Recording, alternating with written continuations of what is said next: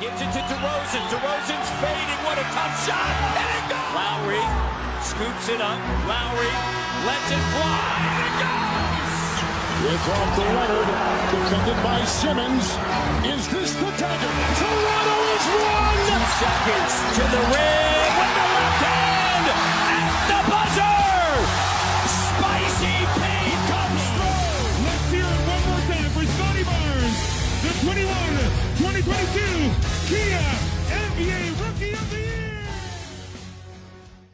吹响北境的集结号，一同守护北境的荣耀。欢迎来到北境之王猛龙球迷电台，我是台长杰克。我是副台长保罗。We the North is our battle cry, and this, this is our shield. Hello，喜马拉雅的听友们，你们好！猛龙球迷的专属中文电台呢，终于上线了。我和保罗是两位住在多伦多的猛龙死忠啊。那在接下来的每一期节目当中呢，我们会和大家一起来畅聊、探讨有关于猛龙的深度话题，分享猛龙的热点资讯以及新闻动态。啊，也欢迎兄弟们可以在评论区跟我们交流互动。啊，也让我们一起来见证多伦多猛龙的再次登顶。那么今天呢，是我们的第一期节目，在这一期节目当中，我们要先来聊一聊啊，这个刚刚结束的赛季，来总结一下，在这个赛季当中，猛龙带给我们了哪些惊喜，又给我们留下了哪些遗憾，也看看猛龙的球员们、教练团队以及整个管理层在这个赛季有如何的表现。对，那我们今天就先来讲一讲猛龙这个赛季的表现怎么样。我觉得大多数是惊喜吧。呃，我就从当家的几位这个西卡来说，我觉得西卡这些年也挺不容易。我们都知道，这个他一九年签了大合同，对，然后在一九年到二零那个赛季一开始打的特别好。嗯，就是打特像一顶新球员，然后结果 后面，呃，疫情来了之后，那 NBA 停了几个月，然后他回到园区里，完全不会打球了，嗯，然后就被黑的特别惨。当时我们也很奇怪，为什么他这个几个月过后就不会打球了？当然后来可能知道他在这几个月没有找到他的呃训练或者是。打球的节奏，还有他的身体，可能也没有呃恢复的在到最佳状态，种种原因吧。所以，呃，无论怎么样，那是一个低谷。然后到上个赛季表现的也是中规中矩，也不能算亮眼。呃，然后后面又遭遇了肩部的受伤。嗯，所以整个来说，他这在夺冠之后了，这两年我们在坦帕打的那一年。就是基本上是划水的一年嘛，坦坦克的一年，所以嗯，都是在比较低于这个大家的期望吧。就是说，他跟这个一九年总决赛的亮眼对比，呃，然后和他这个一九年、二零年的时候的呃全明星的状态的表现，还是有挺大落差的。但是我觉得今年看着西卡这个。一场场打下来，他刚伤愈复出的前半赛季，其实状态也一般，啊，有感觉他并没有找到他的节奏。但是大约是在快到全明星那段时间，他的状态越来越好，嗯，可以说恢复到甚至是超越了，呃，他一九年、二零年最好的那个那个状态。是，而且我觉得他不单是在得分的手段上。也丰富了，跳投啊，转身啊，反正禁区那一步都是五花八门，什么招式都有，十八般武艺。确实，嗯，对。然后还有一个我挺惊讶的是他的组织能力也开发的很不错，因为猛龙打的是那种无位置篮球的，对，呃，那种概念，所以一般他的持球手不是固定的。当然，对，除了范乔丹，他是正牌控卫不说，猛龙经常会拿前锋来当这个持球手来组织，比如说巴恩斯啊，西卡这样的，嗯所以他们的组织能力，我觉得，呃，今年也得到了很大的开发。我我知道这个网上一直有风评说西卡只适合当二当家，是吧？看不了大任，呃，包括夺冠的时候有小卡在这个超巨在前面顶着。呃，我其实一直长时间也有这种想法，但是我觉得今年他让我看到了一些希望和蜕变吧。当然，我也不想把这个期望定太高，至少我觉得他是一个很有上进，然后很愿意去不断的去打磨自己、不断进步的一个球员。所以他能从首轮末的普通的球员到成长为后面拿了这个最快进步奖，然后再到这个全明星，再到呃最佳阵容，我觉得他一步一个脚印，他在一直在打破外界的质疑，所以我觉得还是对他有一定的信心的。当然，我不不敢说他一定会成为那超巨或者是 MVP 级别的球员，但是就他的进步是让我挺欣慰的吧。嗯，对，然后其他球员我就也不用一一展开了。我觉得嗯范乔丹今年第一年进了全明星，他其实受伤之前打的真的挺好的，呃，无论是投篮啊、组织啊，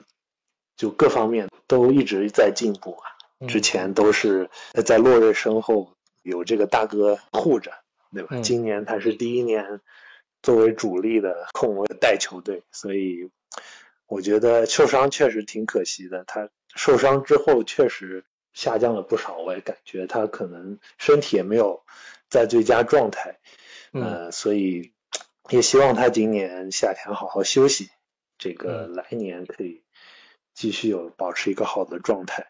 嗯，呃，对这两位核心，我觉得挺欣慰的。嗯然后包括一些角色球员的进步，我觉得呃都能看得见，包括嗯。这个新来的特伦特，嗯。呃，以前我觉得他是个投篮神准的后卫，嗯。但我我不知道他会防守。嗯，我今年对他来猛龙之后，我才发现哇，这家伙防守那么厉害，不知道是他以前就这么厉害，还是呃的调教让他进步了。嗯，对，呃，然后还有阿秋啊，阿丘瓦，前半赛季确实看有时候看他打球真的挺辣眼睛的。嗯呃，有他他会有很多呃呃让人觉得有点摸不着头脑的那种失误，看起来像让我想起来之前的考神，对，嗯还还有麦基，反正就是有一些很无语的失误吧。对，嗯然后突然他应该是在全明星之后也是开窍了，突然变成三分神准的，然后又好像进攻花样又被开发出来了。嗯就各方面进攻、防守，尤其是进攻，他防守一直是他的强项嘛。然后进攻在后面几个月也被开发出来，所以我觉得嗯也是挺惊喜的。嗯，好的。对，我觉得就是我是挺同意保罗讲的这几个点啊，就是猛龙这个赛季全方位的是在进步。就刚才保罗讲到的西卡，就两个头当家啊，两个头牌，就是呃西卡和范弗利特。对西卡的话，一九年一九二零那个赛季就是那个赛季应该是二阵二阵的球员，而且刚才保罗讲到，就是西卡他的进攻组织能力在在这个就是说上升哈。我看了一下西卡的嗯助攻数据，应该是他的生涯新高，这个赛季达到了五点三个，嗯就是说他的得分吧，就是说得分、篮板、助攻，这个赛季是二十二点八分、八点五个篮板和五点三次助攻，得分基本上是跟就是一九二零赛季他进二阵的那个赛季持平了，那个赛季是二十二点九分，其他两项都大幅度嗯。上涨，尤其是助攻，助攻涨了将近两个，对，所以就是你嗯。会看到西卡确实在越来越前面，尤其是刚才保罗说到那个那个时间点之后的比赛，啊，你会看到很多的比赛，他拿出那些大号的三双，还有就是准三双，就是你会发现这个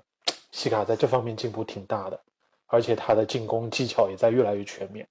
对我就嗯想起来西卡的当年的一个采访，他就说，呃，是，呃，他其实他最开始被选中，当时猛龙是把他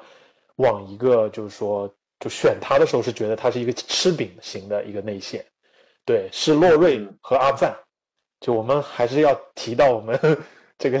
猛龙的两位功勋球员哈，这个垃圾兄弟是洛瑞跟阿赞发现西卡有持球的能力的。对，就是后来去跟管理层、跟教练讲，就是西卡慢慢的就啊被开发出来了。其实你会看到西卡这个身材，如果持球打的话，真的是优势很大。其实他天赋挺好的，其实对。然后范乔丹其实也是对他来讲是一个进步的一年，今年第一次入选全明星嘛，对吧？是联盟历史上第四位，第四位落选秀入选全明星。对，另外三位我印象比较深的。啊，一个是那个大本本华莱士啊，一个历史最强落选秀，还有一个就是西部当年的呃国王的一个中锋叫布拉德米勒，我不知道你们呃记不记得哈？这个也是入选过。大白熊是吧？对对对，布拉德米勒对，因为当时西部就中锋也比较少嘛，对，就是说，呃，就是他有入选过全明星，对，范乔丹是第四个入选的，其实而且是第一个后卫，我觉得挺挺不容易的。对，所以对他来讲也是一个里程碑了。但是啊，这就是有的时候就是一线之间啊。其实全明星赛之前他就爆出来膝盖的伤病了，结果嗯，经历那个周末以后，从他自己的角度，他后面有说嘛，他其实也某种程度上也也有点后悔去参加。但是其实那么那么好的荣誉，那么这这种历史性质的这种荣誉、这种机遇摆在他面前，其实你你能理解，也不不会去怪他。但就是其实，赛季后半段这个，呃，表现有下滑，包括季后赛一直起起伏伏，很大原因是他的伤病，包括后来也有别的伤病，对吧？所以其实挺可惜，就有点收尾有点惨淡。但是未来我觉得猛龙还是依然会照着，就是说以这两个球员为他们的基石去去发展，去去慢慢的进步吧。对，然后其实我特别想讲一讲的是。啊，三个人吧，就是一个是啊，就是跟三笔交易有关，一个是刚才讲到的阿丘瓦、特伦特和塞蒂斯扬。我觉得这三笔交易所带来的这个变化和新鲜血液，我觉得是猛龙这个赛季最大的一个发现。就是呃，首先说说阿丘瓦吧，阿丘瓦就是像保罗说的，这个人是一个很神奇的人，就他有的时候会让你觉得啊，他。就是真的是呃呃怎么说哭笑不得，或者说就是他有的时候会让你很惊喜，但回过头来他他又会表现出来一些刚才保罗说的上武大对囧非常囧的上武大就是囧的一些表现，对，但是他真的在越来越稳定。其实阿丘瓦的那笔交易就是洛瑞给带来的嘛，就是当时洛瑞其实他可以免免签，就是说被热火免签的嘛，热火是有那个空间的，而且那个。嗯，洛瑞也是一个自由球员，完全自由球员。那因为跟猛龙的这样的一个很好的关系，洛瑞跟猛龙还有热火达成的是一个先签后换。所以呢，一方面热火因为这个要触发硬帽，对吧？然后另外热火还要搭上阿丘瓦，其实对猛龙是一个补偿了。洛瑞算是没有就是白走，对吧？这是我觉得这也是洛瑞对猛龙的感情了，啊，带来了阿丘瓦。阿丘瓦真的是一个很大的发现，啊，我觉得这个赛季前半段和后半段全明星赛以后，他的表现真的，我有的时候看比赛，我经常会开玩笑说这是我们多伦多的纯投手，真的慢慢的在往空间型五号位发展，而且他的防守真的是很有天赋的一个球员，整个系列赛防恩比德、防哈登，他是防的最棒的，我这甚至说没有之一，他真的防的特别特别棒，所以我觉得阿丘瓦的进步让人。眼前一亮，也是我觉得这个赛季最让我意外的一个球员。对，讲到小特伦特一样，我觉得就是那笔交易当时，因为这个呃嗯鲍科比啊，这个 Power，我们觉得可能也留不下。那个赛季结束，上个赛季结束，他就是这个嗯自由球员。那在赛季中期做的这样一笔交易，其实很多人刚开始的，因为。上个赛季，你想猛龙因为种种原因，COVID 的原因也好啊，这 quarantine 啊各方面的原因，还有一些伤病原因，猛龙整个后半赛季基本上就没有全员主力出出出赛过，所以鲍科比那个时候就是救世主，就是在唯一一个扛着猛龙，呃这个大旗往前走的人，结果在那个时候要把他换掉，换掉换来了一个可能对于多伦多球迷来讲不是那么熟悉的一个球员，很多人不看好这笔交易，但我自己本身我是特别看好小特伦特这个球员的。一个就是保罗刚才说的，他是一个很有投篮天赋的人，对我觉得他是可以说猛龙现在这个阵容当中投篮能力最强的人，投篮技术最好的人，对。然后还有就是他的那笔交易，你去细想啊，就是我最后我想落到乌杰里的这个点上面。就猛龙这个管理层脑子非常非常清楚，那笔交易就是，呃，这个你会看到小特伦特过来以后是带着鸟权的，然后还有小特伦特是限制性自由球员，就是说他的合同，就是说他的自由球员是受到限制的。如果有球队出了合同，猛龙是可以匹配的，只要猛龙匹配，这个球员就走不了。但鲍科比不一样，嗯，鲍科比是完全自由球员，所以他一旦。到了自由市场的话，那竞价竞起来，这有可能就水涨船船高了。所以呢，嗯一方面有鸟权，一方面可以匹配合同，就这个球员能留下。所以这是有鸟权，就意味着你可以冒上续约，你就不会受到工资帽的一个限制，对吧？所以小特伦特来了以后，最大的发现就是他的防守。保罗刚才也讲到了，而且我觉得反观你现在在看到去了啊这个。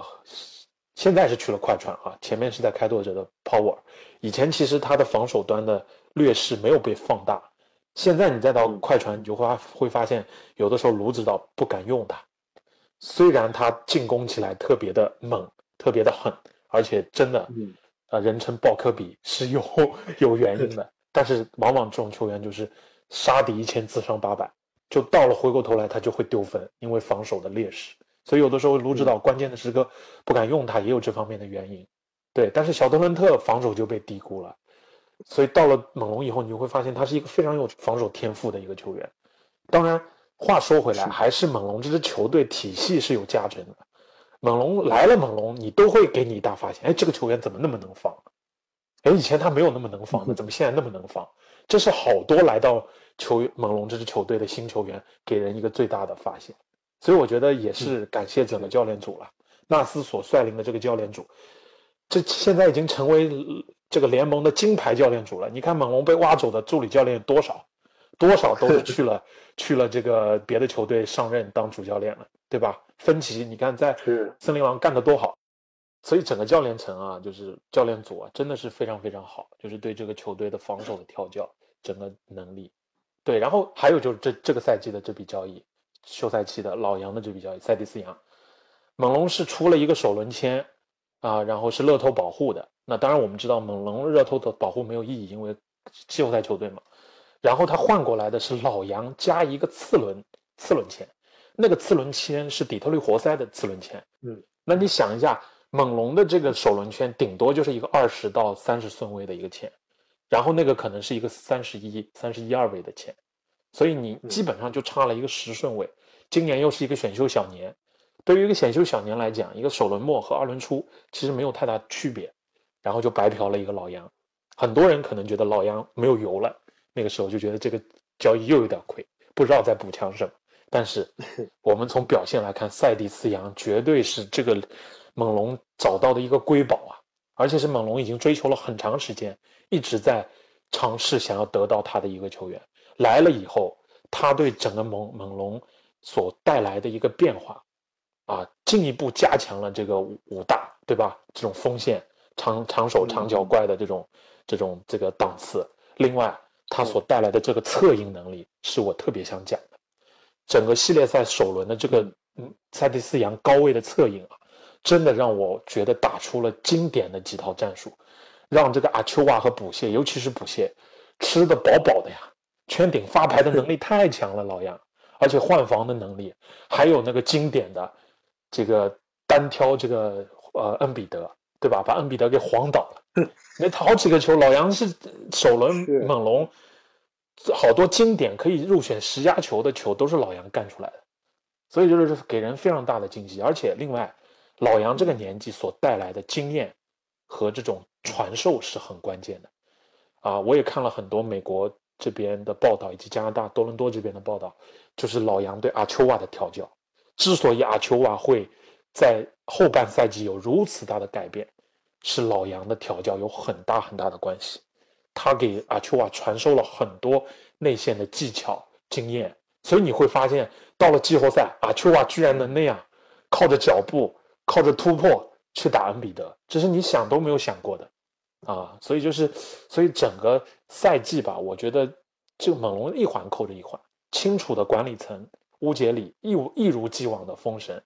对吧？再到纳斯金牌教练以及他的金牌教练团队，再到整个球员，都是非常非常给人的面貌，非常非常的有期待，也是知道这个球员球队的未来。所以我是不赞成猛龙会摆烂的。猛龙一直是在稳步的前进，虽然不会一下子到夺冠的级别，但他是总是在那一步一个脚印，一步一个脚印，慢慢的靠着自己的选秀啊，自己的培养啊。因为多伦多本身就是个小球市嘛，对吧？而且是这个，因为唯一一支在美国以外的球队，很多球员美国本土球员是不愿意来这个地方的，所以你要靠球市去吸引大牌球员直接裸签，这是其实很难。猛龙的成功就是球员的培养，对吧？这个是他一个一个很重要的一个手段，所以我觉得，呃，这个赛季吧，嗯，各方面。就是球员也好，教练也好，管理层也好，都给我带来了很大的一个惊喜，啊，所以再一次为猛龙整个团队点赞。嗯，好了，我想我们今天差不多就聊到这里啊。我们也是对猛龙这个赛季的表现做了一些总结，做了一些啊点评。那么下一期节目呢，我们要来聊一聊这个赛季的最佳新秀斯科蒂巴恩斯啊，也是我们。猛龙这个赛季最大的惊喜。那么在这里也再次感谢您对我们节目的收听和关注。如果您和我们一样也是猛龙的忠实拥趸，我们真诚邀请你加入我们，关注我们，同时订阅我们的猛龙球迷电台。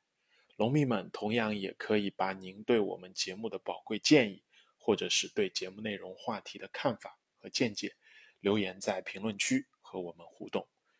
如果大家觉得我们这个电台还不错的话，那么就在我们节目首页评价那里为我们送上您珍贵的小心心，这也是我们前进和更新的动力。再一次向您表示感谢，我们下期节目再见。